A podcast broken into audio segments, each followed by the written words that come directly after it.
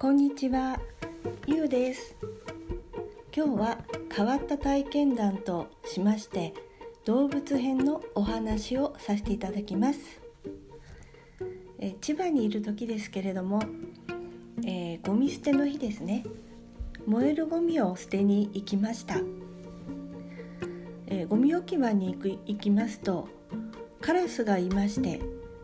ちょうどあのー、カラスよけネットのところから、えー、一つのゴミ袋をこう引っ張り出しているところでした。私はなるべくこうカラスと目を合わせ合わせないようにしてでカラスが私の私に気がついて少し離れたところに、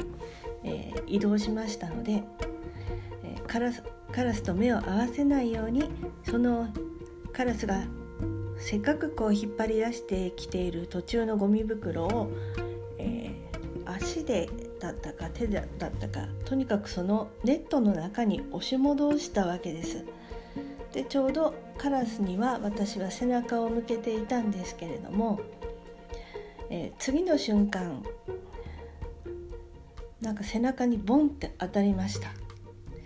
えー、びっくりしました、えー、カラスに体当たりされたんですよね、えー、それが本当にこの変わった体験談ということで。以前川崎にいる時にあの娘が生まれた時ですね。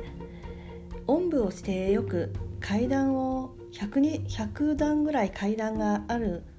え、ところのマンションだったんですよね。であのおんぶをしている娘の頭娘がななかなかこう髪の毛がたくさんこう生えてこなかったのでそのちょっとつるんとしたような丸い頭に、えカラスがこうくちばしでつつくんじゃないかって怖がったことがありました。けれどもまあそのようなこう心配が、えー、心配することはえー、心配が現実になったことは一回もなかったんですよね。ただその頃にあの仲良くしていた人が、えー、一度カラスに襲われたことがあるっていうことを聞いて聞いたんですで自分自身はそういう体験はなかったしそういう体験をすることはないだろうって信じ込んでいたんですけれども千葉で、えーせっかくこう自分が引っ張り出してきたゴミゴミをねネットの中に押し返された時のカラスはどんな気持ちだったんでしょうか？とにかく私はあのカラスにこう体当たりされたっていうそのことをすごくびっくりしましてでもなんかこの今思えばこうやってその体験からえーと、45年は経っているわけですのでこうやって、えー、ポッドキャストの、えー、ネタにできるできること、えー、できてよかったなと思っているわけです。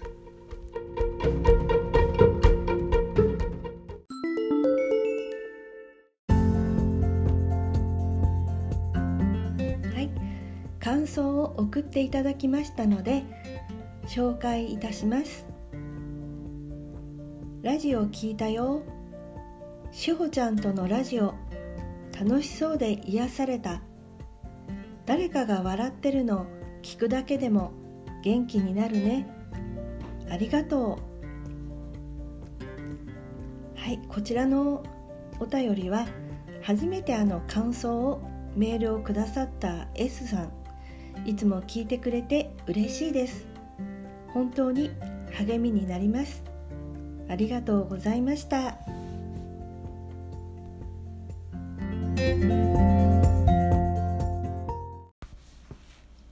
えー、寝言についてですあなたはまたはパートナーや家族が寝言を言う言う人っていますでしょうか？私はおとといの日にあのとてもリアルな夢を見てその中にあの両両親が登場してた夢だったんですね。で夢の中であの内容自体はそれほど覚えてないんですけどとにかく夢の中で叫んでいたようだったんですよね。で誰に向かって叫んでたのかよく覚えてなかったですけど、